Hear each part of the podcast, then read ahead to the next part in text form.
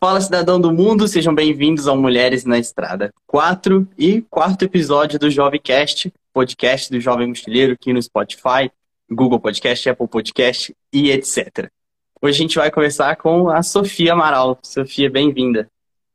Obrigada, obrigada pelo convite. Eu queria que você começasse se apresentando, falando seu nome, de onde você nasceu, onde você cresceu, um basicão. Beleza. É, meu nome é Sofia Amaral, eu tenho 20 anos. Eu nasci e cresci em Belo Horizonte, né? Capital de Minas, aí somos vizinhos, né? Uhum. É, eu hoje estudo na UFMG, curso Ciências Sociais, e hum, eu me joguei nesse mundão aí. Eu acho que ainda tem muito para explorar, na verdade. Eu acho que só, foi só, é só o inicinho dessa estrada. Resume rapidinho, tipo, das várias mil coisas que você faz, os seus projetos hoje, o que, que você está fazendo hoje. Uhum. Para o pessoal ter uma noção também do tanto de coisa que você faz. Hoje, ai, ai. Hoje eu estudo e trabalho. Eu estudo Ciências Sociais na FMG, como eu já falei. Eu trabalho também como assessora parlamentar é, no gabinete da vereadora Duda Salabert. Aí eu não sei se é novidade para você também. É, eu, eu tenho alguns projetos, né? Eu trabalho muito com, com projetos voltados para a igualdade de gênero e educação. Então, hoje eu, eu mentoro um grupo, um grupo de estudantes que é, aprofundam roda, é uma roda de conversa sobre educação pública no Brasil. Eu também é, lidero o projeto Vote Nelas Belo Horizonte, que é para fomentar um pensamento crítico feminista é, e também para emancipar mulheres politicamente, assim, é aumentar a participação de mulheres na política. É, e acho que basicamente isso, assim, é mais voltado para igualdade de gênero e educação. Falei as coisas principais aí, vamos colocar aqui. Só, só isso, né? demais, demais. É, Miko, a, a sua primeira viagem internacional foi a do Japão? Foi pro Japão, cara. Eu com. Eu lembro que tiveram uns perrenguinhos de aeroporto, de, umas, de passagem. Teve um negócio desse? Teve, porque foi muito, foi muito surpreendente, na verdade, eu ir viajar naquela época. Eu, eu já vou começando a contar a história, e aí você sabe que eu gosto muito de falar, né? Então, você me interrompe quando você quiser perguntar alguma coisa ou quiser saber alguma coisa específica. E se eu me delongar, tá também pode me interromper. Mas é porque é o seguinte, eu, eu fui pro Japão com 17 anos. Eu foi em, em julho, julho, julho, julho, é, julho, início de agosto de 2018. Eu tava com 17 anos e assim, é naquela época eu tinha inglês bem enferrujado, sabe? Assim, eu não sabia muito o que eu, o que eu queria fazer e enfim, eu nunca fui muito de, eu não, nunca tinha sido muito de praticar o inglês, até porque eu tive algumas dificuldades no percurso. Eu acho que essa parte da língua é um negócio super importante, né? É, uhum. E aí eu, eu decidi, por uma tentativa mesmo, falei, ah, eu vou tentar aqui aplicar para esse, é, para esse acampamento de verão. E aí tinha no Japão e nos Estados Unidos. E você escolhia lá qual, qual, qual era a sua ordem de prioridade, sabe? Uhum. E eram jovens do mundo inteiro que faziam esse processo seletivo. Acabei passando. Só que o que, que aconteceu? eu fiz minha inscrição em abril, era para eu ter recebido a resposta em maio, para eu poder viajar em julho, né? Comprar passagem. E eu, eu é, tem, eles, dão, eles têm bolsa também. É, e você tentava fazer com. fazer a bolsa, né? Participar da bolsa também, ser um dos bolsistas.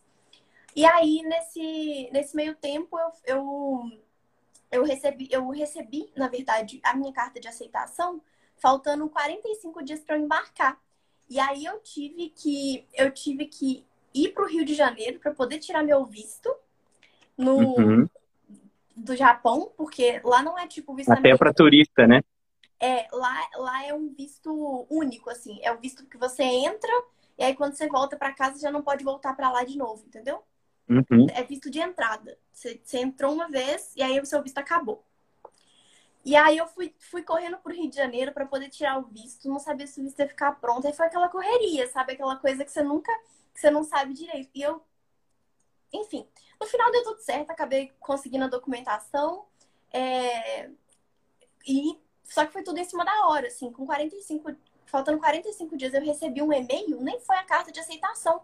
Foram o pessoal do, do, do acampamento de verão me perguntando se eu ia, porque eu não tinha respondido eles. Eu não tinha respondido oh. a carta de aceitação, se eu ia ou não. E eu falei, uai, eu não recebi nada. Aí que começou essa burocracia. Fui tirar o visto e tal, resolvemos essas partes burocráticas, comprei a passagem e tal, mas foi tudo super em cima da hora, assim. E aí, depois eu, eu viajei, né? Mas foi uma, uma, eu diria, uma grande tensão. Porque eu era muito nova, né? Eu tinha 17 anos, sozinha, e indo para outro lado do mundo, assim. Cheguei lá. Quantos, quantos dias você ficou lá? Eu fiquei lá 16 dias. Caramba. 16 dias. Foram duas semanas de summer camp mesmo, né? De acampamento de verão. E, e, uns três, quatro dias, assim, que... De passe. Alguns passeios que a gente fez, é, exatamente.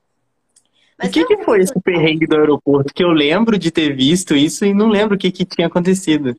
Esse perrengue do aeroporto, na verdade, foi um perrengue com mala. Perdão, com meu óculos. Eu, tinha, ah. eu fui despachar minha mala, tinha passado do peso. E aí, no que eu despachei a mala, eu despachei o meu óculos dentro da mala. Sabe aquele. Eu tava. E isso aconteceu porque eu tava nervosa, eu tava super nervosa. Eu não sabia. Enfim, eu tava muito nervosa. Pô, igual, igual eu falei, com 17 anos, eu tava indo pro outro lado do mundo, sozinha, sabe? Eu não tinha ninguém que eu conhecia, nem indo para lá, na verdade, eu conheci uma outra brasileira que estava indo comigo alguns dias antes. Mas assim, sabe, a gente nem era amiga. Hoje nós somos muito amigas, mas. E... Mas assim, no voo, naquela sua. Você tava sozinha, né? Sozinha. E eu, e assim, era voo com escala. Eu fui de BH pro Rio, do Rio para Dubai, que o aeroporto de Dubai é bizarro, bizarro de gigante, bizarro. E eu, eu olhava, gente, assim, eu lembro do meu. De eu estar tá toda assustada, assim, com o olho arregalado. E quando eu cheguei no Japão foi ainda mais assustador. Porque, assim, eu vou te contar que se tava. Se você acha que o povo hoje tá usando máscara, eu cheguei no Japão, todo mundo de máscara. Falei, gente do céu, tem algum problema aqui, eu não sei. E o mundo tá acabando, sabe? Uhum. Assim, eu pensei que o problema fosse eu. Eu sem máscara, todo mundo falando uma língua que eu não tenho a menor ideia de japonês, eu não, não falo japonês, e esperando a única pessoa que falasse inglês naquele lugar. E aí, assim, você passa pela imigração, todas aquelas coisas. Mas, voltando à questão do, da mala lá, eu perdi meu óculos e despachei. E aí, quando, quando eu fui pegar minha mala, assim, eu, eu falei, gente do céu, cadê meu óculos? Eu, super nervosa. E aí, eu abri minha mala, assim, por um instinto. Eu falei, gente, não é possível que eu perdi meu óculos aqui nesse, nesse momento, e foi no momento que eu tava, que eu tinha trocado de grau, eu tava com super dificuldade de enxergar. Enfim, no final achei dentro da mala que eu tinha despachado. Tá tudo certo, mas foi Mas eu, eu, eu tinha essa memória de você falando no aeroporto, tipo, agora que você falou, eu lembrei, você falou, gente, eu não enxergo o que tá no letreiro, não enxergo o que tá não sei o quê. Foi, foi isso mesmo, exatamente, eu tava com óculos, sabe, sabe aquela coisa assim, que você coloca um negócio em cima da, de uma mesa, assim, em cima do balcão, e esquece. Eu achei que eu tivesse deixado uhum. lá. Aí eu fui no, no, na comissária de bordo, né? Porque eu ainda não tinha embarcado, então aquele pessoal que fica uhum. aqui na recepção. atendente de guichê ali, né? Isso. Aí eu falei, moço, pelo amor de Deus, eu tô entrando aqui pro último voo já, já, já tô embarcando. Eu tava no Rio já. É, falei, eu já tô indo para já tô indo para Dubai. Eu não deixei lá, lá embaixo, lá no, no guichê, na hora que eu despachei minha mala. O cara voltou, olhou lá pra mim, não, não deixou nada, olhou lá. Aí eu abri minha mala, assim, num ímpeto de. Na verdade, eu. Porque sabe quando. Sabe quando você tem que fazer a troca? Tipo assim, tem conexão, você tem que pegar a mala. E aí foi. Você tem que. Assim, é, você faz o. Esqueci como é que chama. Assim, você chega no lugar, pega a sua mala e despacha, despacha de, novo. de novo. Isso. Aí eu fui fazer isso. E aí que eu, que eu achei. Assim, falei, vou conferir se não ficou dentro da mala. Ai, uhum. mas foi uma, foi uma guerra, porque eu tava mega nervosa. E como é que era esse summer camp lá? Tipo, o que, que vocês faziam, a galera? O que que era? Uhum. Então, essa foi a primeira oportunidade, assim, que eu tive de, de ir pra fora. E a gente, na verdade, era um, um encontro mesmo, era um intercâmbio cultural. A gente foi uhum. para a gente foi para uma um vilarejo, né? Uma cidade muito pequena, assim. Lá eles chamam mesmo de vilarejo, assim, que chamou Kayama. É, mas eu desci no aeroporto de Osaka, que é uma cidade maior e é mais perto do, do de Okayama. E depois eram mais três horas de ônibus. Então, assim, foram 30 horas de voo, mais três de ônibus. Enfim, cheguei lá, eu tava acabada. Mas a gente foi para poder participar de um, de um intercâmbio cultural com pessoas do mundo todo, assim. Então, tinha, eu tenho amigos que eu fiz lá, assim, brasileiros, é, dois, inclusive, grandes amigos meus. É, amiga indiana, gente do Afeganistão, Estados Unidos, Canadá, já próprio Japão é muito legal, assim. É... Isso acaba sendo mais legal, né? Essa troca. Ainda mais quando eu acho que tá todo mundo junto, aí alguém compartilhar, ah, não. Você falar assim, ah, lá no Brasil a gente faz isso, eu come isso, aí o pessoal estranha e tal, aquele debate. Sim, e, e como era cultural, assim, tipo assim, a gente era realmente um intercâmbio para a gente poder conhecer várias culturas, conhecer várias, várias formas de viver, sabe? Eu acho que eu diria uhum. desse, desse, jeito, assim. É, e como que nós somos socializados diferentes, sabe? Assim, como que nós temos comportamentos muito diferentes de acordo com o local e, e a sociedade que a gente está inserido. Isso eu acho, eu acho isso fantástico, assim. E, e lá foi o momento que eu percebi como que a diversidade ela é um fator fundamental assim na nossa vida, sabe? A gente aprende a ser muito mais tolerante com o outro, com o diferente. A gente com aprende certeza. a ser muito mais é, a gente aprende a ter empatia, sabe? Eu comecei a nesse nesse meu lá, né? Eu tinha, tinha pessoas muito muito diversas, de realidades muito diversas. Então assim, é, desde, por exemplo, desigualdade, é, diferença de. Não é desigualdade, né? Nesse, nesse caso, seria uma diferença de renda das pessoas. Tinha gente muito rica, assim, milionária, sabe? Que o pai era não sei o que lá no Japão, a menina estudava em Londres, numa escola super top, assim. E tinha gente da periferia do Rio de Janeiro, sabe? Isso era muito massa, assim. É, esse, foi um choque de realidade, mas ao mesmo uhum. tempo foi uma experiência muito importante para aprender a viver com essas diferenças, sabe? Aliás, eu acho que a gente não tem que se conformar com pobreza, tá, gente? Eu acho que a, o que eu quero dizer nesse, nesse ponto, assim, é como que essas culturas, elas estão interligadas, sabe? Eu vi muito isso no meu intercâmbio no México, quando eu, eu fui com 15 anos também.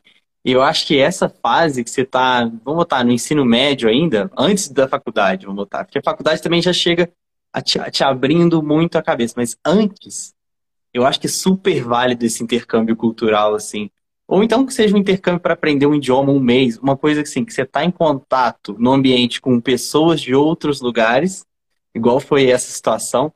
Cara, isso é enriquecedor num nível absurdo, porque a troca de ideias ali, e aí é o que você falou, você começa a ser mais tolerante, ter mais empatia, porque você começa a ver que as crenças do cara e a forma com que ele vê o mundo é por causa do, do meio que ele tá. Então, às vezes, tem coisas que a gente acha super estranha, igual eu vi uma entrevista outro dia de um chinês, ele comentando do regime e tal, coisa que ele falou, as pessoas estranhas para mim é normal, porque para mim só existe aquele jeito. Aí ele falou que a gente estranhava eles comerem alguns insetos, o que ele falou, vocês comem coração de galinha. Uhum. Ele falou, é cultural. E eu acho estranho isso, vocês acham estranho aquilo, mas é do nosso meio. É, eu acho que assim, é... foi, por exemplo, uma coisa que para mim é muito marcante, assim, que hoje quando eu penso, tá, eu acho que no... quando eu estava lá vivendo isso, eu não tinha essa percepção, sabe? É... Eu acho que a gente aprende as coisas, a gente tem a percepção de que a gente aprendeu alguma coisa depois que essa coisa acaba, depois que ela passa, sabe? Uhum. Aí a gente consegue coletar aquilo que a gente aprendeu daquele lugar, daquele espaço. Mas uma coisa que duas coisas muito marcantes para mim nesse nessa questão de troca de cultura, né? Lá a gente participava de vários workshops, então a gente tinha uma rotina. Todo dia a gente tinha workshop de manhã e workshops à tarde, é, de vários temas, desde poesia, arte, videomaker, é, fotografia, desenho, várias coisas assim, é, jogos, enfim. Até, por exemplo, um festival cultural. E aí cada um fazia, fez uma apresentação. E aí, Uhum. uma- a primeira coisa assim que eu acho que foi muito marcante é, foi a minha apresentação lá. Eu eu escolhi, eu gosto muito de dançar, né? E, e eu não sabia muito o que apresentar. Eu Falei, cara, meu Deus do céu, o que que eu vou fazer aqui, sabe? Tipo assim, um ia fazer mágica, o outro ia cantar, o outro ia tocar piano. Eu falei, cara, o que que eu vou arrumar aqui? Eu não toco nada, eu não can- eu canto menos ainda. E a única coisa que eu sei, acho que é dançar, cara. Mas eu vou dançar o quê? E tinha um outro menino lá que dançava também, sabe? E ele era, ele é do. Nossa, agora me fugiu da cabeça de que país que ele era. Romênia. Ele é da Romênia. Uhum. Uma dança super diferente da nossa. Eu tava contando pra eles, assim, sobre como eu gosto de dançar forró, porque naquela época eu ia muito pro forró da UFMG. E eu adorava dançar o forró, lá no forró da UFMG. E aí, ele achou que fosse a mesma coisa, o mesmo forró. Eu, eu já tinha noção de que não era a mesma coisa. Uhum. porque cara, é uma dança brasileira, sabe? Assim, é uma dança especificamente, inclusive, do Nordeste brasileiro. Eu Não acho que a gente tá falando do mesmo forró, mas vamos tentar. E a gente fez uma apresentação juntos, sabe? Dançando, tipo, uma parte com uma música dele, tipo, da, da- Aham. do país dele, e, eu, e uma parte com um, um samba brasileiro e um forró brasileiro, assim. Foi super legal, sabe? Essa mistura, assim, como que a gente. E tinha alguma semelhança? Nada, nada a ver. Ele só tinha domínio de dançar é, com, com parceiro, sabe? Dançar em dupla. Aham. assim. Sim, fim. Assim, essa era a única semelhança. Mas foi muito legal isso, sabe? Eu acho que foi um, um, um passo importante, assim, pra, pra, pra- Não sei, pra poder ver uma outra possibilidade, né? Assim. E a outra Uhum. coisa, assim, é que é, a gente a gente tinha uma menina que era muçulmana lá e ela sempre usava, né, o, o hijab, que é aquele Uhum. o- que cobre aqui, né, o cabelo, que elas não mostram o cabelo. Mas ao mesmo tempo, assim, lá a gente tomava banho. é, eu não sei aí quem, quem conhece alojamento militar, mas alojamento, igual alojamento militar, que é tudo aberto, os chuveiros, assim, sabe? Uhum. E lá era assim. Era o banheiro feminino e masculino, mas o, o chuveiro era aberto. E a gente tava banho juntas, e assim, e convivíamos juntas. E naquele momento eu tava tão imersa na diversidade, as pessoas eram tão diferentes, com culturas tão diferentes, que aquilo ali não foi um choque. Sabe? Ou uma coisa que eu olho e falo, olha, ela é muçulmana. Não, eu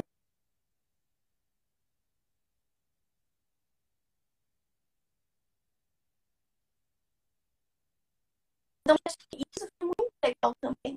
Porque hoje, quando se a gente tá andando na rua aqui no Brasil e a gente vê alguém com hijab, é, eu, é, eu acho que a gente tem aquela estranheza, né? Porque aquilo não Uhum. faz parte naturalmente é, da nossa cultura.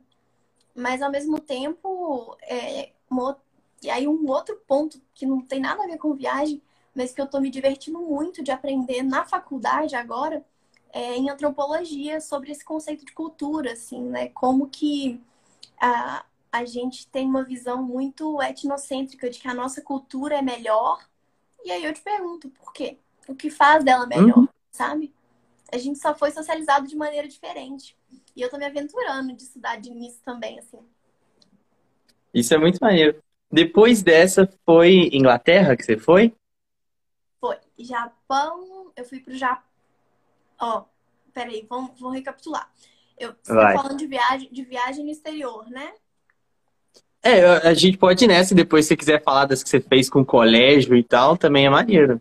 Tá, tá, mas vamos. Porque eu vamos ia lá. falar, ver, ver se eu tô certo, que as suas viagens no exterior foram quase sempre com um objetivo, né? Já tinha um, Todas. não sei, uma ação. um- Todas eu tinha um plano ali. Ou eu fui para estudar, ou eu fui para algum evento, algum evento, né? No caso, por exemplo, desse, eram Uhum. duas semanas ah, de intercâmbio cultural.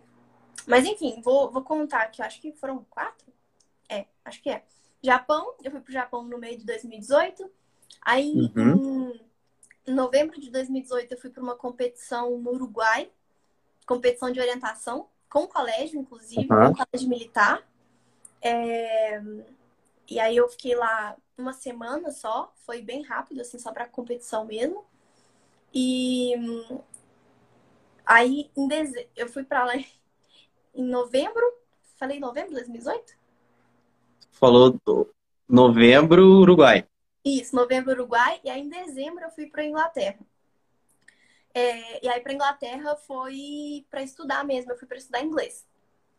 Ah, e Colômbia foi no início do outro ano já.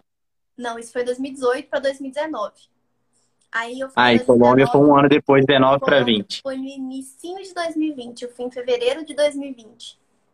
Isso, Então tá, então vamos- viagens. Vamos por partes. Essa do Uruguai eu nem sabia, não lembrava, pra ser sincero.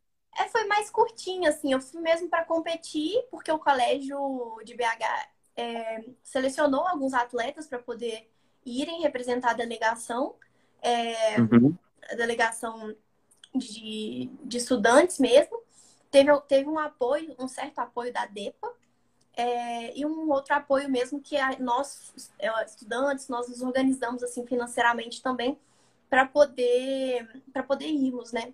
Participar. Uhum. Então a gente foi para competir mesmo. E fora eu- disso, você também fez as, as reuniões lá do. Como é que chamava aquele negócio que era de simulação da ONU, não é? Aham, aham. Eu viajei algumas vezes com o colégio de, de simulação da ONU, mas eu nunca simulei internacionalmente, não. Eu só simulei nacionalmente. Fui para Brasília, fui para o Rio, fui para Porto Alegre, Curitiba, Ouro Branco, aqui em Minas, né? Fui. Uhum. É, viajei a alguns lugares assim, que tá me vindo na cabeça, acho que agora é isso. Acho que é. Fora os jogos, né? Diamante, SpaceX, Brasília. Aí eu, aí eu tenho os Jogos da Amizade, né? Que foi essa competição que eu fui em cinco jogos, desde o meu sétimo ano. Então eu fui uma vez para Brasília e depois ficou no revezamento aí entre, entre a MAN, né? Que é a MAN é em Resende, no Rio de Janeiro, e a SpaceX, que é no, em Campinas. Campinas. Aí ficou nessa. Então foram cinco jogos. E a orientação, né, também, que a orientação, querendo ou não, é um esporte, para quem não conhece, aí é um esporte de trilha, mais voltado para o meio militar mesmo. Hoje no Brasil é mais famoso no meio militar, mas é um esporte que eu sempre me aventurei muito, assim. Eu, go- nossa, eu gosto, eu gosto muito, mas é muito famoso na Europa, né? Eu não sei se alguém conhece, mas é bem, bem famoso na Europa, na verdade. E Que para quem não tem nem ideia, é uma corrida que você tem um mapa, né? Uma bússola, e você que tem que se guiar e ir encontrando o caminho, não é mais ou menos isso? Exato, um mapa e uma bússola. E aí você, você segue os, os- ali, o traço que está no mapa é o, é o traço que você tem que percorrer Uhum. na, na, no campo, né? Então é o- você tem que dominar a bússola mesmo ali. E algumas técnicas, claro que tem técnicas, é, é um esporte super legal, mas assim, também é um esporte que precisa de um treino antes, sabe? Não dá, não é, por exemplo, sei Uhum. lá, igual futebol, que a gente entrou em campo, você pode ser horrível, mas você sabe fazer, sabe? É, não tem risco, por exemplo, de alguém se perder, se machucar, né? Igual, por exemplo, é ir no meio do mato sem saber para onde você tá indo, né?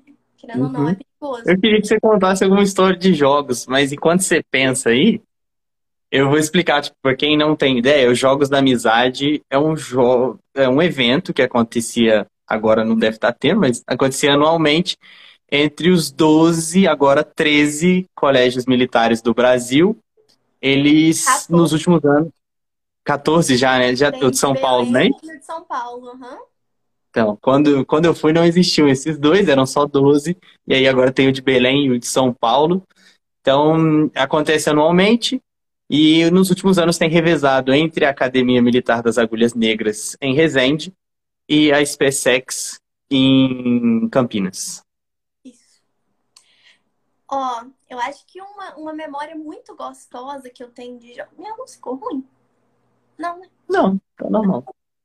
É, acho que é, é visão mesmo, ângulo. Enfim, é, eu acho que uma história legal, assim, de jogos que foi muito marcante pra mim foi... é, foi o meu... Quando eu... 2016, na verdade, eu machuquei o joelho e faltava 35 dias para os jogos. Eu rompi o Uhum. ligamento do joelho direito o anterior cruzado.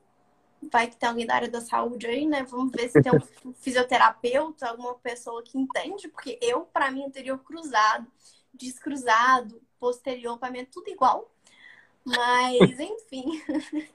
é, eu rompi esse ligamento e, e eu fui para os jogos. Minha mãe falou: Você não vai para os jogos mais? Eu falei assim: Não, eu vou, eu vou para os jogos sim. E, eu, e ela sabia que eu ia de qualquer forma, porque isso é uma coisa que eu sou também, em alguns pontos, é um pouco teimosa. Só que uhum. jogos sempre foi aquilo que eu olhava para aquele momento do ano e eu falava, eu preciso viver aquilo, sabe? Aquilo ali era minha energia, meu gás de, de participar das coisas que eu participava no colégio, assim. E aí, quando eu fui, é, eu quando foi para foi para aí, né? A gente estava nos preparativos finais, eu rompi o ligamento jogando handball. Eu tinha acabado de entrar na equipe de handball. Eu falei, pronto, não vou lutar nem em judô, que é o que eu amava fazer naquela época, e nem jogar handball. Enfim, no final das contas, eu fui, é, eu lutei o, os jogos e eu não joguei handball naquele, naquele ano. Eu ainda era reserva naquele ano, né? Enfim, no handball. E aí eu lutei a minha primeira luta no, no judô. Só que tinha uma menina especificamente, inclusive ela me segue aqui no Instagram hoje, é, ela chama Luísa, ela é de Santa Maria. E aí, nesse. Aí, Santa Maria é uma outra cidade que eu fui para conhecer também. Inclusive, ah, super ah, legal, assim, pequenininha, mas é super legal. É... Enfim, voltando. E aí eu, eu falei assim, nossa, eu só não quero. Eu sabia que ela, ela. Eu já tinha lutado com ela em 2014, que foi meu primeiro uhum. ano. E eu sabia que ela era muito boa. E eu falei, nossa, eu não quero pegar. E eu peguei ela no início, assim. Primeira chave, fizeram um sorteio. A primeira, minha primeira luta era com ela. Aí eu lutei e eu, eu, meu joelho deslocou naquele momento, assim. Tipo, eu já tava com o joelho arrebentado, né? Eu passei uma uhum. fita, assim, é, como, sabe? Aqueles... É, que prende o joelho, assim, sabe? Eu não sei como que fala. Não é joelheira, mas é tipo uma joelheira, assim. Pro meu joelho não deslocar desloquei na primeira luta com ela, assim, perdi. Só que tinha repescagem. E aí o comandante do meu colégio estava assistindo o judô nesse dia. E ele falou assim: você não vai lutar mais. Aí eu falei assim: eu vou lutar sim. Eu vou lutar repescagem, sim, senhor. Não, não quero discutir. Essa, essa não é a discussão. Só que meu joelho estava muito arrebentado. Cara, eu falei assim: eu vou lutar sim. E dei meia volta, arrumei meu joelho, assim, e juro, prendi ele todo de novo, passei gelol e aí eu, eu lutei. É, eu lutei e eu lutei e ganhei. E ganhei as, as outras duas a três lutas, agora eu já me perdi. E ganhei, fiquei em terceiro lugar. É, né? Ganhei as outras duas, ganhei a repescagem e fiquei em terceiro. Então foi super legal, assim, sabe? Foi um momento de muita superação para mim, porque eu tava uhum. com muita. É... Eu tava muito tensa, eu tava muito triste também que eu tinha machucado. E no ano seguinte eu fui para os jogos e aí eu realmente fui campeã dos jogos em 2017. Ah, e foi muito, muito massa. legal. Muito massa. Fiquei muito Show. feliz, nossa. É, fez uma trajetória muito, muito bacana. Sim. Ai, foi muito Sim. bom, muito me, bom. Me dá saudade os jogos também. Não, nem fala, como... uma viagem incrível. É muito incrível, muito incrível. É, acho que a gente estando lá, a gente não reconhece o valor que tinha. É, é, assim, eu, eu particularmente, eu queria ir para jogos de qualquer forma, assim, era, era uhum. o evento do meu ano, sabe? Tipo, nossa, era o evento do meu ano. Mas eu era legal de compartilhar com as pessoas, de poder viajar, de poder. O oh. ônibus era bom, sabe? A estrada era boa. Gente do Brasil inteiro que você competia lá eu tenho amigos, eu acho isso fantástico. Tipo, meu Instagram hoje é cheio de gente do Brasil todo, sabe? É, eu acho isso muito legal, muito, muito, muito massa. Mas o pessoal ter ideia, é tipo, Juiz de Fora, Rio de Janeiro, agora São Paulo, BH, Campo Grande, que mais? Brasília, Santa Maria, Curitiba. Porto Alegre, aí vai pro Nordeste, é Salvador, Recife, Fortaleza. Fortaleza, Manaus.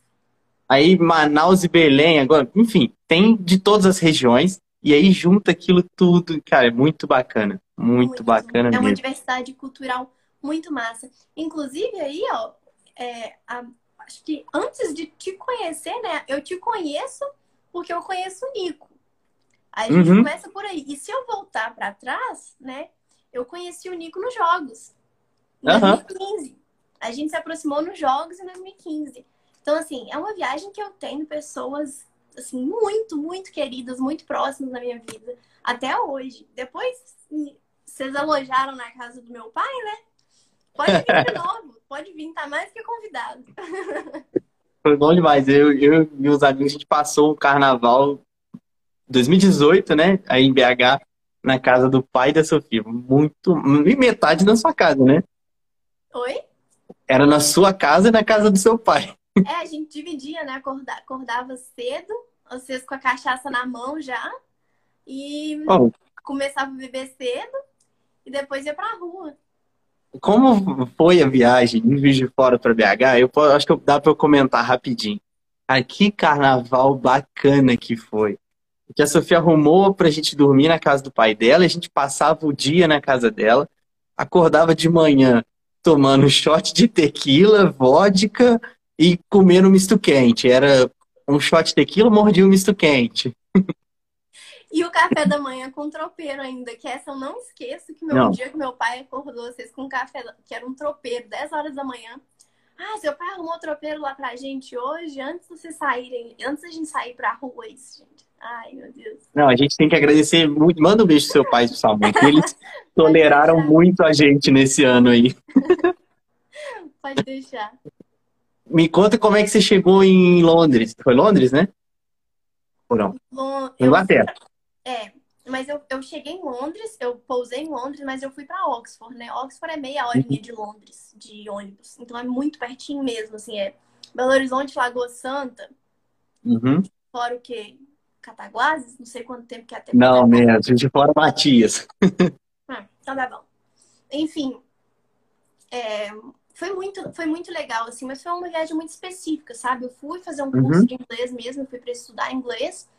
É, eu fiquei muito amiga de muitas é, argentinas e chilenas lá, engraçado, né? Mas tinha muito latino lá, muito mesmo.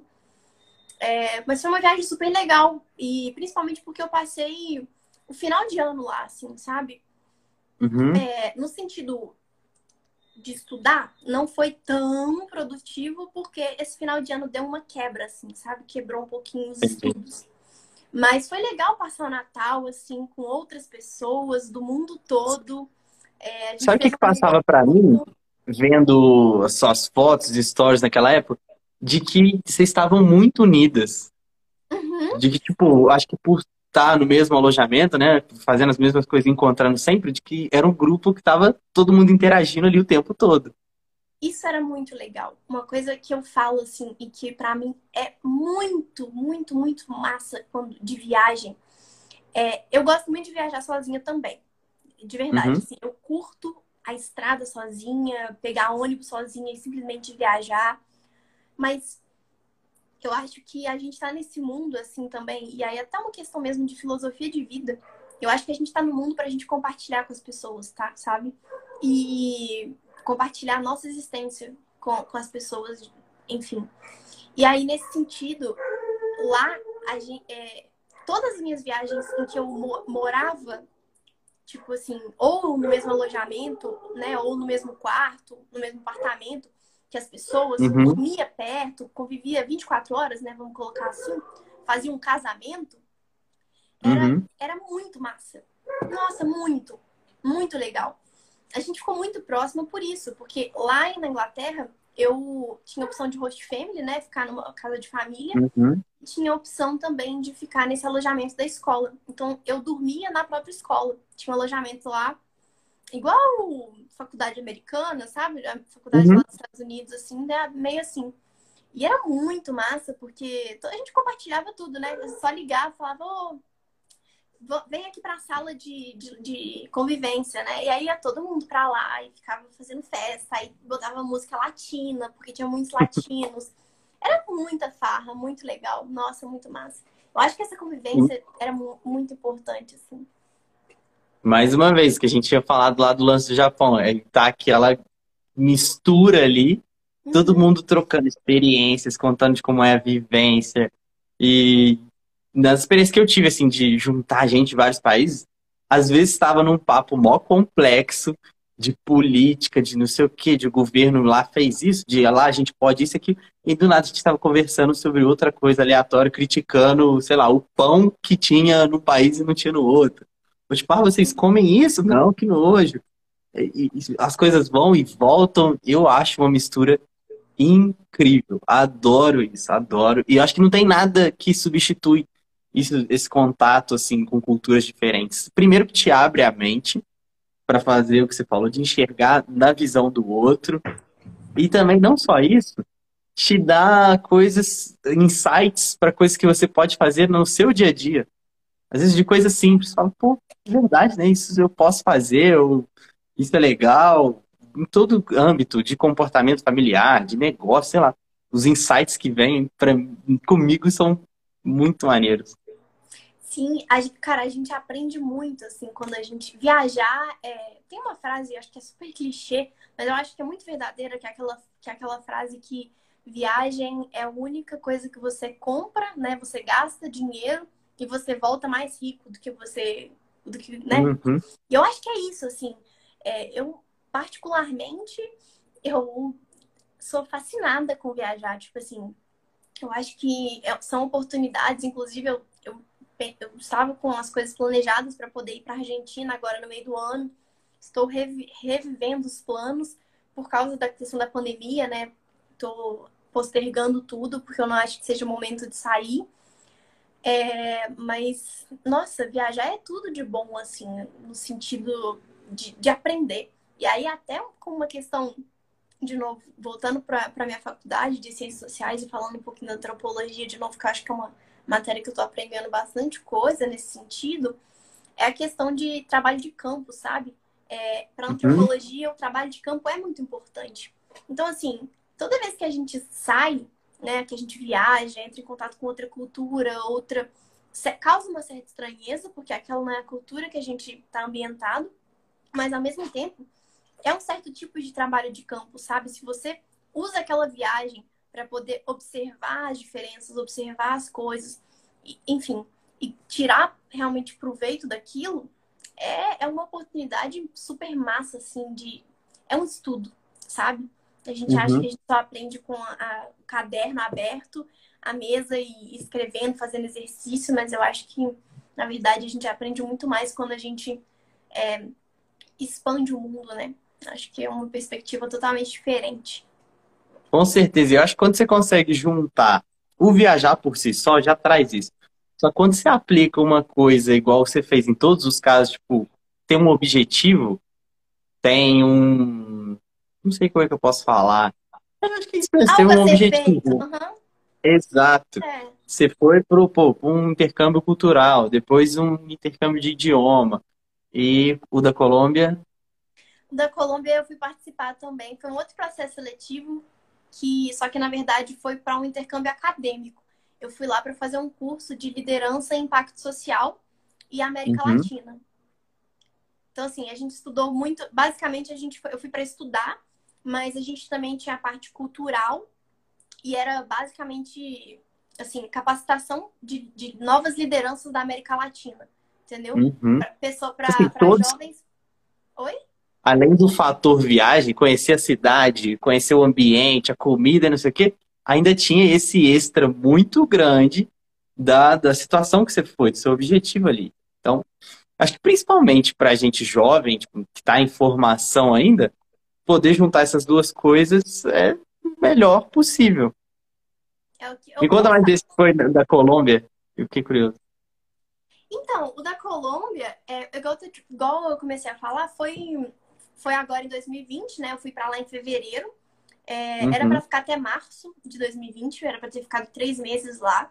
Eu morava com outros 22 jovens e hum, eu tinha 19 anos, isso, tava com 19. É, eu morava com outros 22 jovens num, num prédio. Então, assim, eles fecharam um uhum. prédio só pra gente. É, foi um processo seletivo também, que eu, que eu fui selecionada, tive bolsa também. É, e a gente foi para lá para poder estudar é, sobre a história da América Latina, literatura da América Latina.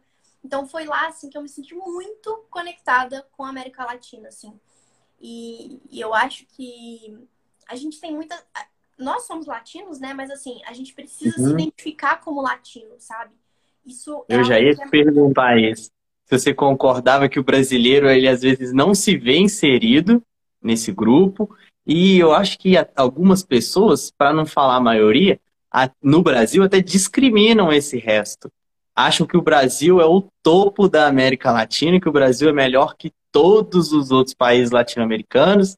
E não é assim. Ó, oh, eu não sei, eu não sei se eu concordo que eu acho que as pessoas acham que o Brasil é o topo dos latino-americanos. Não sei se eu concordo com isso. Hum. Mas eu acho que a gente. Mas assim, uma coisa que une essa latinidade nossa e que é muito marcante é como nós valorizamos o outro, sabe? E uhum. isso, isso se dá, assim, né? Pessoal, assim, popularmente conhecido como síndrome de vira-lata, né? E isso é muito triste, assim, particularmente falando. Eu fico muito triste com isso, mas para mim também foi um.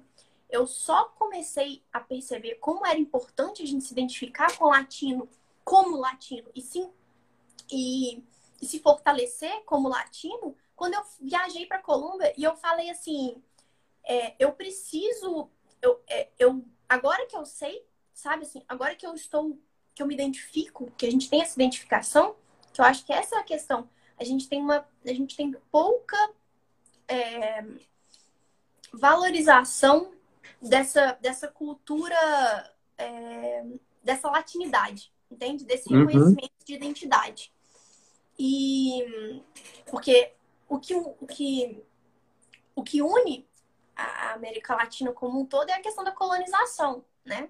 E o colonialismo, é, as consequências do colonialismo elas são muito fortes, né? Inclusive tem várias coisas que, que, que se refletem na sociedade até hoje, como a, a que, que são marcas desse, desse, desse colonialismo. O racismo é uma marca muito forte. A questão é, do, do massacre da população indígena, sabe? Como que, que essa população ela é rejeitada, ela é uhum. é desvalorizada ainda. E, e precisa ter uma, uma inversão de lógica nesse sentido, sabe? Mas foi lá que eu tive esse insight, sabe? Essa, essa descoberta para mim, assim. Foi quando eu comecei a ler, vivenciar e entender a desigualdade, sabe? O que eu te falei do Brasil é que eu, isso posso estar enganado, mas eu acho que o brasileiro se vê como o topo da América Latina. Porque todas as pessoas que às vezes eu falo, ah, eu morei no México, ah, eu morei na Colômbia, é tipo, ah, mas lá é perigoso, mas lá é não sei o quê, mas é tendo uma visão de que os outros países da América Latina podem estar parecidos, mas no geral estão abaixo do Brasil em todos os níveis socioeconômicos e etc. E não é. Eu via muitas coisas quando eu fui para o México em 2013 que lá eu via muito mais desenvolvidos do que aqui. Por exemplo, transporte público transporte público na cidade do México, para mim, naquela época, era melhor do que em algumas grandes cidades do Brasil. Hoje pode estar de igual para igual, não sei. Mas, pô, eu andava na cidade do México e tinha ciclovia para tudo quanto é lado. O metrô, a malha do metrô era muito maior do que a de São Paulo, por exemplo. Então, em 2013 eu já via isso. Hoje pode ser que tenha mudado em alguns aspectos, sim, Brasil e tal, coisas que ficaram diferentes, mas, pô, a gente vê Argentina, Chile, que em, em, algumas coisas estão melhor que o Brasil, são melhores do que o Brasil às vezes. E a gente nem sempre vê isso, identifica e reconhece isso. Acho que o brasileiro não vê, tipo assim, ah, pô, posso aprender tal coisa, me espelhar no Chile. Não vejo a gente assim. A gente, às vezes, tem essa síndrome de vira-lata com Europa e Estados Unidos. E eu acho que com os nossos vizinhos é meio que invertido. A gente acha que é muito superior a eles. Hum. Acho. Eu, eu juro que eu, eu entendo o que, que você está colocando, eu concordo em alguns pontos, assim, por exemplo, um, um, exemplo que eu, que eu vejo também, nessa minha experiência, por exemplo, na Colômbia, foi a questão, por exemplo, a Colômbia, em Medellín especificamente, né, tá passando há 20, 20 anos de um processo de transformação por exemplo, das periferias lá, lá em, Uhum. lá em, em Medellín, as periferias, né, as, as favelas, né, verticais, inclusive Hum. numa comunidade, é, tem uma parte que é uma situação muito precária, assim, coisa que eu, sabe, aquela coisa que você se endurece de tão triste que é, sabe? Mas ao mesmo tempo, uma outra parte dessa mesma comunidade, ela, ela está num processo de transformação e um, porque o, governo está dando subsídios, por exemplo, para eles poderem é, com, com moradia mais digna, sabe? Então, assim, Medellín está passando por um processo de transformação muito massa, muito massa que, Uhum. que vem, que vem vindo, né? Vem caminhando. Enquanto isso, a gente tem as favelas, por exemplo, de grandes cidades aqui em Belo, aqui em Belo Horizonte. Belo Horizonte também, mas São Paulo, Rio de Janeiro, Belo Horizonte, que tem grandes favelizações e pouco investimento em educação, em lazer, em, em, mora, em garantir moradia digna e segura para essas populações. Então, em alguns pontos, eu entendo o que, que você está falando, tipo, de que lá, é, em outros lugares existem bons exemplos, né? Eu acho que Uhum. isso é fundamental a gente entender. Mas eu não sei se eu vejo o Brasil, é, os brasileiros com essa, com essa soberba assim com relação aos humanos, né? Eu acho que é só uma falta mesmo da gente se unificar mesmo, sabe? A unidade latino-americana, ela é, é muito importante para que a gente construa um novo significado, sabe? Para cá. Uhum. Reconstrua, eu acho, de uma certa forma. É, América Eu tenho, eu acho que eu particularmente tenho isso presente por ter morado no México por mais de uma vez, por ter morado dois meses na Colômbia e, para quem sabe, vou esse ano, se der ainda, Tomara. pelo menos iniciar esse ano, né? Já não sei se a gente vai conseguir fazer ela completa, talvez comece no final do ano e termine ano que vem, a expedição Colombo para ir do México até a Colômbia. A gente vai atravessar toda a América Central, vão ser 10 países chegando até a Colômbia. Então, eu quero viver isso. Eu tenho esse, esse apego à América Latina pela música, pela língua. Eu odiava espanhol e hoje eu amo. Tipo, fico Entendo. assistindo, eu imito sotaques de espanhol de vários países, gosto de aprender assim e tal, mas eu não, não vejo muitas pessoas dando esse valor todo igual merece. Uma coisa, outro exemplo que eu também posso Merece, citar, viu? que a gente- eu estava conversando mesmo. com o Nico, inclusive, hoje à tarde, ele me perguntou é, de alguma coisa do Brasil, não lembro o que que era. Eu falei, cara, eu acho o turismo no Brasil, é, o setor turístico no Brasil, amador em alguns aspectos. Se a gente comparar com Argentina e México, os dois recebem mais turistas do que o Brasil. E a gente tá, ah, aliás, a conversa era, o Brasil tem potencial para ser top. A gente estava falando, pô, o Brasil tem recurso de tudo, né? Por que, que as coisas não andam? Era essa a nossa discussão. Pô, nem no turismo, que a gente tem um país maravilhoso, a gente não consegue dar segurança, estrutura para os turistas de fora. Esse era um Sim, é, assim, só fazendo um, um ponto, assim, eu acho que político mesmo. Hoje eu trabalho muito perto da política institucional, sabe? E existem muitas coisas que são. Eu não vou entrar nessa, nessa discussão no mérito político aqui, não. Mas, assim, é, hoje eu tenho muita esperança da gente poder reconstruir essa política, sabe? Assim, porque a gente vive uma Hum. necropolítica, né? A gente vive uma política feita às traças, assim. E, e o que eu, eu acho que, assim, duas coisas que eu acho que são fundamentais para a gente poder redesenhar é, essa política, porque, querendo ou não, o turismo, ele é movido pela, pela política, em como a política, em como os Uhum. governantes, né, atuam politicamente, é, a economia, todas essas questões, sabe? Enfim, é, eu acho que a gente precisa, um, expandir nosso senso de coletividade, sabe? A gente vive numa sociedade extremamente individualista e isso é um grande problema. O grande problema é porque a gente elege alguém com interesses individuais, sabe? Aquela pessoa, eu, por exemplo, é, ou individuais ou de, ou de classe, e não pensa Uhum. no coletivo, assim, pô, não vou dizer não pensa, porque eu acho que eu, tive, eu, por exemplo, tive esse discernimento muito cedo e conheço muitas pessoas que têm muito esse discernimento e pensam muito coletivamente. Mas olha como eu acho que é engraçado. A gente. é, quantas e quantas vezes eu não ouvi, por exemplo, em 2018, pessoas falando: ah, eu vou votar em, eu vou votar em pessoa X porque ela vai ajudar. Eu, é, porque meu pai é militar eu, e, ela, e essa pessoa tá querendo ajudar a classe dos militares. Ah, eu vou, eu vou, eu vou votar em Y porque ele é primo do meu amigo.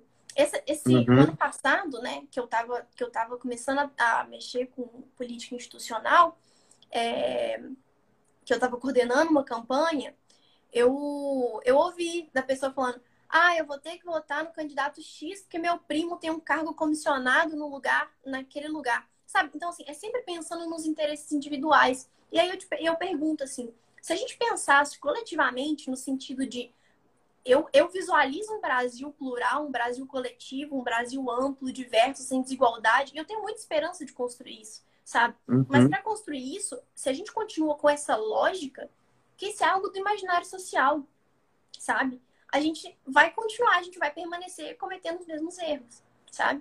Então acho que esse é o ponto, ponto ou sei lá, até que ponto ou em quais pontos essa vivência fora, essas experiências que você teve estavam é, presentes ou contribuíram para essa o seu trabalho hoje na política? Tipo, oh, teve alguma coisa que você viveu, que você trouxe? Tudo, tudo, absolutamente tudo. Assim, eu acho que a minha trajetória não começa hum, com as viagens, a minha trajetória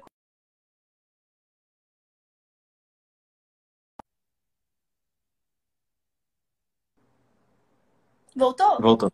Ah. Voltou. É, eu falei que é, a minha vivência não começa especificamente com viagem, sabe? Eu uhum. acho que a minha trajetória, assim, ela. Sim, claro que existe todo um contexto familiar também, né? Inclusive, minha tia, talvez ela esteja assistindo, que eu vi que ela entrou aí. Ela me mandou um áudio hoje falando que a, que, que a gente é consequência das nossas vivências, né? A gente é o resultado das nossas vivências, inclusive vivência familiar. Então, acho assim que os meus uhum. pais sempre foram pessoas muito. É, que conseguiram discernir muitas coisas na vida, sabe?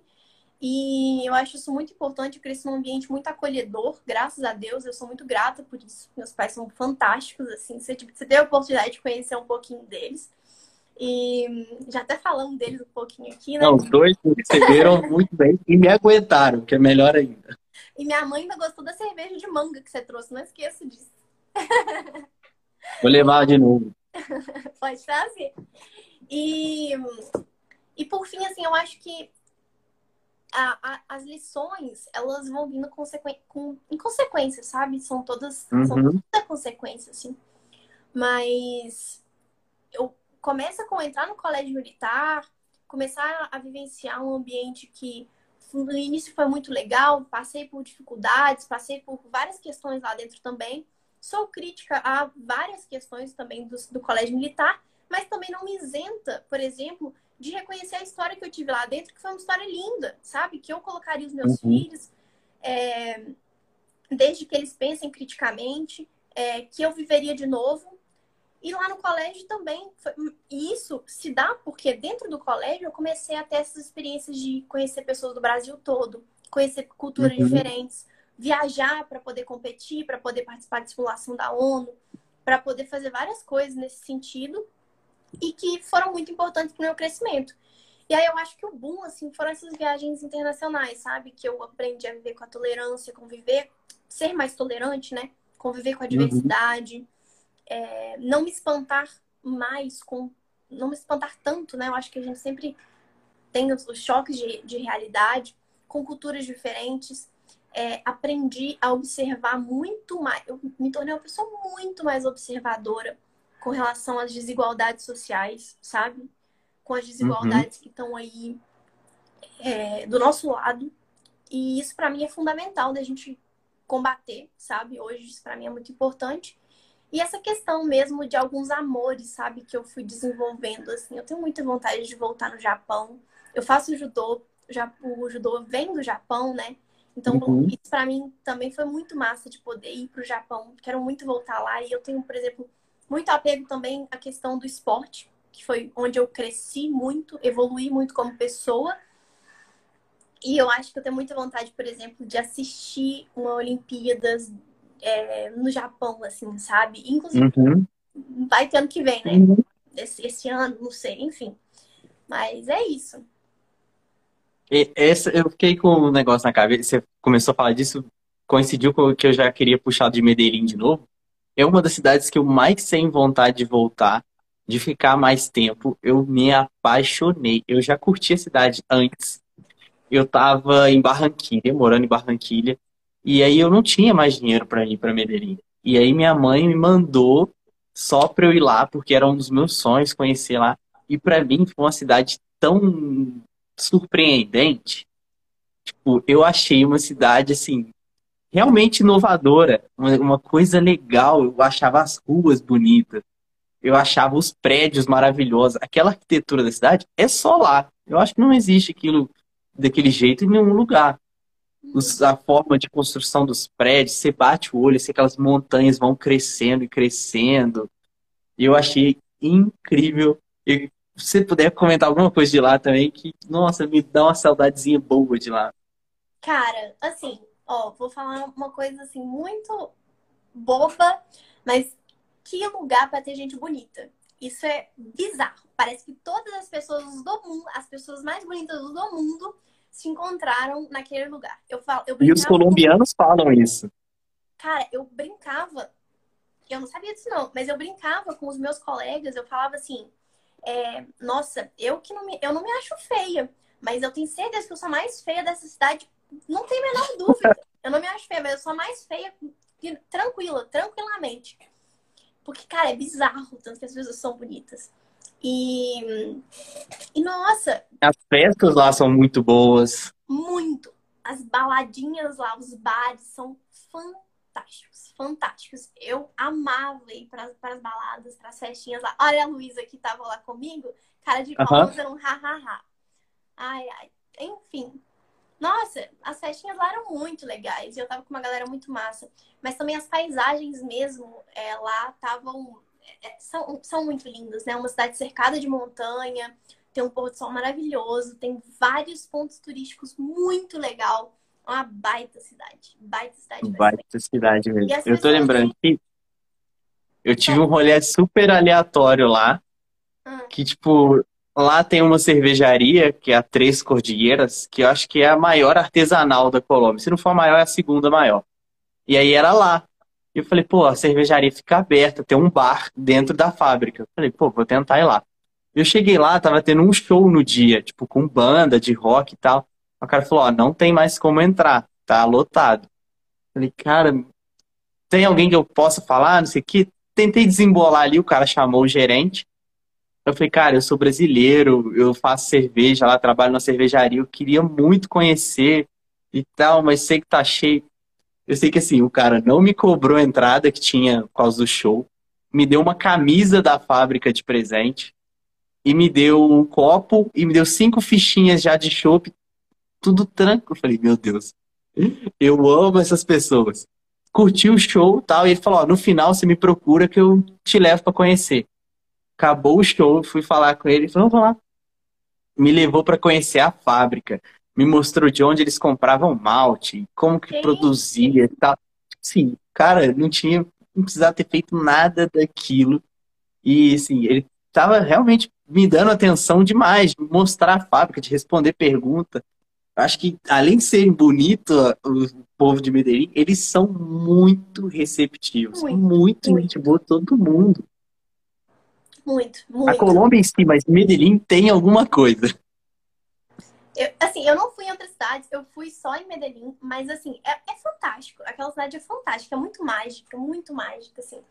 Eu tive um, um é, uma parte triste de ter que voltar no meio, no início da viagem, assim, né, um terço uhum. da viagem, tinha só um mês que eu tava lá, eu ia ficar três. Então, muitos planos a gente. Ah, sabe aquela coisa que fala, ah, a gente vai se agenda para ir dia X e o dia X não aconteceu, né? Por causa uhum. da, pandemia. Mas o que eu aproveitei, assim, eu conheci centros culturais, a gente foi é, em praças lá, a gente também foi em bares, fomos em vários restaurantes, a gente estava numa parte super turística lá de Medellín. É, a gente foi num parque, ia no parque caminhar cedo, assim, a gente acordava e ia pro parque. Cheguei, inclusive, a, fazer, que eu, eu ia ficar lá três meses, né? Cheguei a fazer plano de academia para ficar lá os três meses. E aí eu ia cedo, aí eu passeava lá no bairro. É... Eu fiquei no bairro. Uma cidade muito verde, né? Tinha, eu pelo menos lembro de muitos parques. Sim. Muita opção de lazer, assim, aberta e. Sim, sim. O Medellín tem, tem muitas, muitas essas, essas questões, assim, essas coisas. Mas também é aquela coisa, né? Tem algumas marcas é, de desigualdade social, que é aquilo que eu falei, é uma marca da América Latina, sabe? Uhum. Da, da, história nossa. Triste, mas e que eu acho que a gente precisa é, combater essas desigualdades sociais mesmo, mas é, também é um, uma cidade que está passando por esse processo de transformação, né? E muito legal, assim, as pessoas. Eu vejo um pouco dos brasileiros, acho que talvez seja um, um sei, um certo sentimento, assim, de que os brasileiros eles têm, espe especificamente mais gente mais velha, é um pouco de medo de, de, da Colômbia, assim, especificamente por causa das questões do narcotráfico, né? E aí, uhum. claro que existem consequências, é claro que hoje ainda, eu não vou entrar no assunto do narcotráfico porque eu nem, nem tenho dominância do tema, mas, enfim, claro que tem consequências na sociedade lá, mas é um lugar que é um, é um Brasil, sabe? Assim, Tipo, é um Brasil. Não tem. Eu a acho que a gente é isso. já está preparado para muita coisa. Muito. Às vezes a gente brasileiro tem medo de tal país, tal. E mal sabe a gente que eles têm tanto medo ou mais da gente daqui. Então, eu vivi, eu achei engraçado que aqui no Brasil o povo sempre tem medo do narcotráfico no México. No México eles têm muito medo da Colômbia e na Colômbia eles têm muito medo do Brasil. E eu ficava, gente, tá todo mundo no mesmo nível, tá? Pode ficar tranquilo. Eu não, não, eu não senti medo lá hora nenhuma. Não passei por nada, nenhum momento, nada assim, que eu sentisse medo. E andei em Medellín à noite, andei em vários lugares, sempre muito tranquilo. Tipo, o pessoal dava maior atenção, taxista, todo mundo assim, interagia. Em Medellín, os caras do Uber, eles adoravam conversar, era incrível. Então, era aqueles que se desse corda, ficava tem, tem uma. Eu acho que a galera de lá é muito receptiva, mesmo. Eu também tive várias experiências muito legais lá. Mas assim, também tem a questão é, de gênero, né? Querendo ou não, como mulher, eu, eu, a gente tinha certo medo de andar na rua, pra ser bem sincero com vocês. Uhum. Desde que a gente chegou, uma coisa que eu percebi muito lá, muito mesmo, é que o assédio é, da, de rua mesmo, sabe? É, ele é muito forte, muito forte, assim nitidamente não tem um momento que você anda, que você sai de casa e você anda na rua, se você passou com um homem, ele te olha de cima a baixo, sem uhum. pudor, nenhum pudor, nenhum pudor. Eu não vejo isso tão marcante aqui no Brasil. Eu fiquei assustada quando, quando eu fui lá nos primeiros dias assim. É, mas acaba que a gente vai tentando se proteger, assim, a gente foi tentando se proteger. Eu, e agora que você falou isso, eu tô lembrando que eu lembro disso acontecer com algumas amigas minhas, também brasileiras, que estavam fazendo intercâmbio junto comigo. Elas sempre davam preferência até tipo, pra gente encontrar antes de pegar o ônibus, mesmo ela estando, sabe, em ponto Sim. diferente. Tipo, a gente encontrava para pegar o ônibus junto, para não ter nenhuma coisa constrangedora, assim. E essas conversas que eu tô fazendo tá sendo muito bom para mim, até para perceber esse tipo de coisa. Porque não acontece comigo. Sim. Ninguém vai mexer comigo na rua. Sabe? É, é, diferente. Às vezes a gente, como homem, não percebe, não vê. Mas é, é bom saber que isso existe para a gente estar tá mais ligado. Sim. A gente, eu tava, igual eu falei, quando eu fui para Colômbia, a gente viajou com um grupo, né, de, de jovens. Então, eu tava morando nesse prédio com outras 20, outros 22 estudantes. E a gente, no primeiro dia, assim, eu sentei com eles e falei, gente, e assim, eu sempre fui uma pessoa muito livre com relação às roupas que eu quero usar, as roupas que eu vou usar, sabe? Eu tive momentos marcantes na minha vida, mas não é esse o grande, esse, a grande questão aqui. E eu sempre usei short, sempre, sempre gostei muito de usar short. Assim. Tô com calor, eu vou usar o que eu quiser, assim, sabe? Esse é o grande uhum. ponto. Eu acho que essa é a luta para que a gente seja livre, sabe? Enfim. E, e eu, eu lembro de sair assim com algumas amigas, eu e algumas amigas, a gente foi muito assediada, assim. De, deu, deu falar. Eu, eu, a gente entrou no prédio, no que a gente chegou, eu falei. Na primeira reunião que a gente teve, eu falei, ó. Ah, esse lugar é um dos lugares mais assustadores no sentido de assédio que eu já, que eu já vivi na minha vida. Então, assim, uhum. meninos, por favor, não queria, não, não gostaria de não pedir isso para vocês. Mas quando a gente for sair, que a gente ia no supermercado, sabe?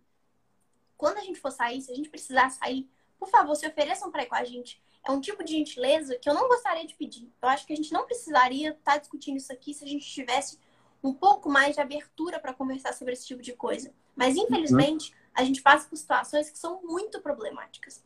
E eu, eu e assim, se tem uma coisa que eu acho que é, é importante é que a gente mantenha a integridade física e mental de todo mundo aqui. Então, assim, se vocês puderem fazer essa gentileza, vai ser algo muito grande, eu acho que para todas as meninas aqui se sentirem um pouco mais seguras, sabe? Uhum. É, mas, assim, caminho do supermercado, sabe? Assim, 10 minutos da nossa casa e a gente tinha lá.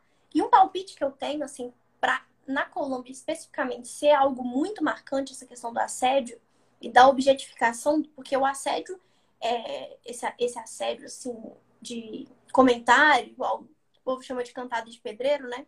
Mas enfim, é, ele é muito marcante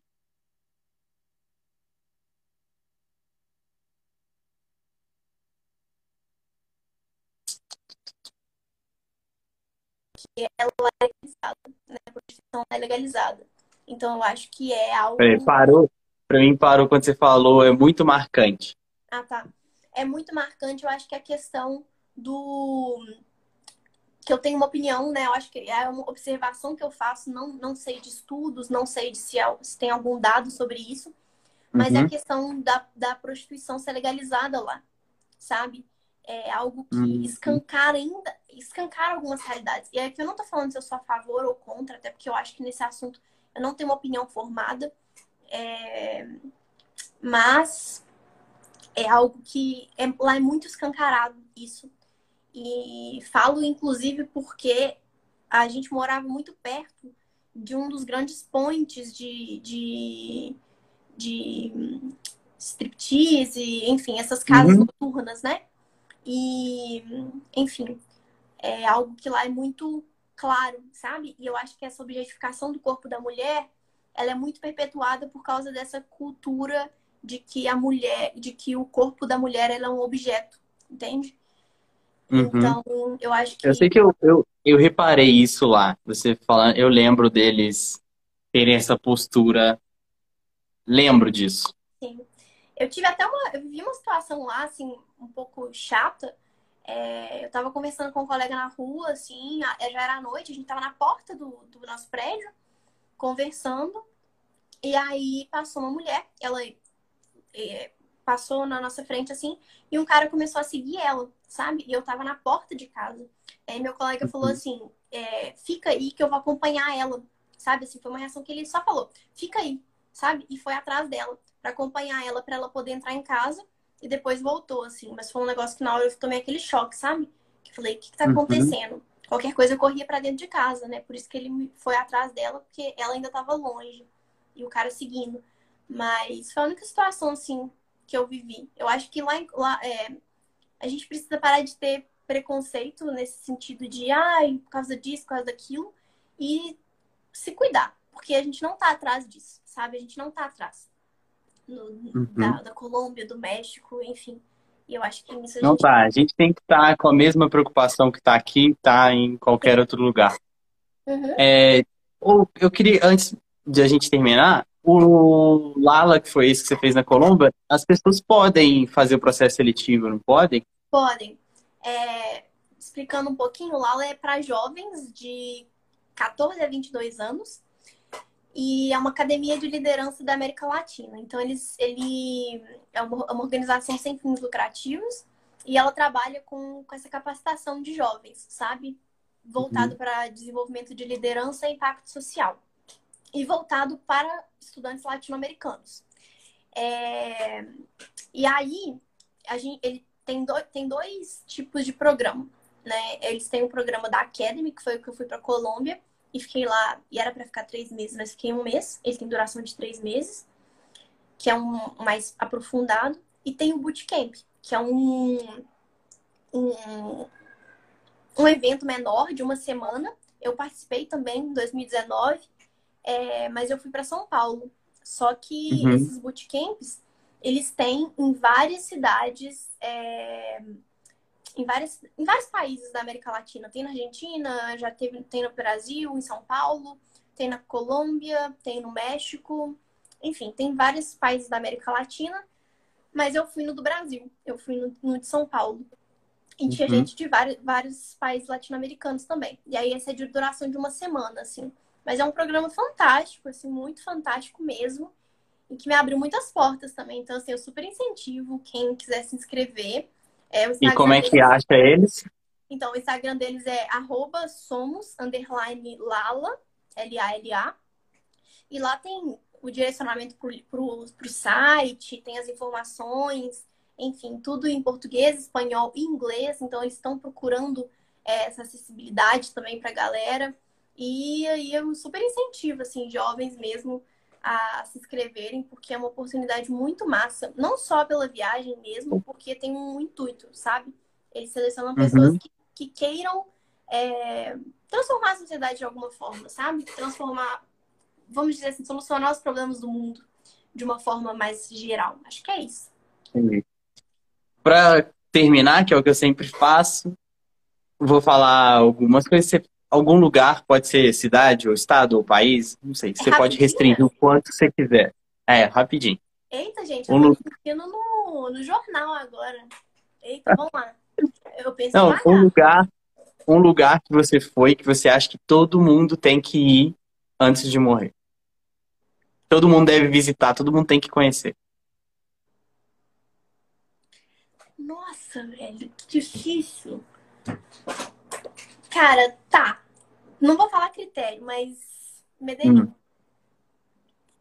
Hum. Um lugar que te traz paz. De fora. Ah, faz. Você, você vai ficar devendo essa viagem para assim que der. Essa eu tô devendo para tanta gente já. Tá, tá.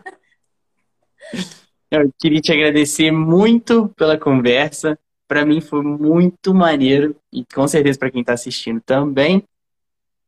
Esse hoje é sábado. No dia 19, né, sexta-feira, sai o podcast. Massa. Um beijo lindo. Obrigada pelo convite. Obrigado a você. Feliz.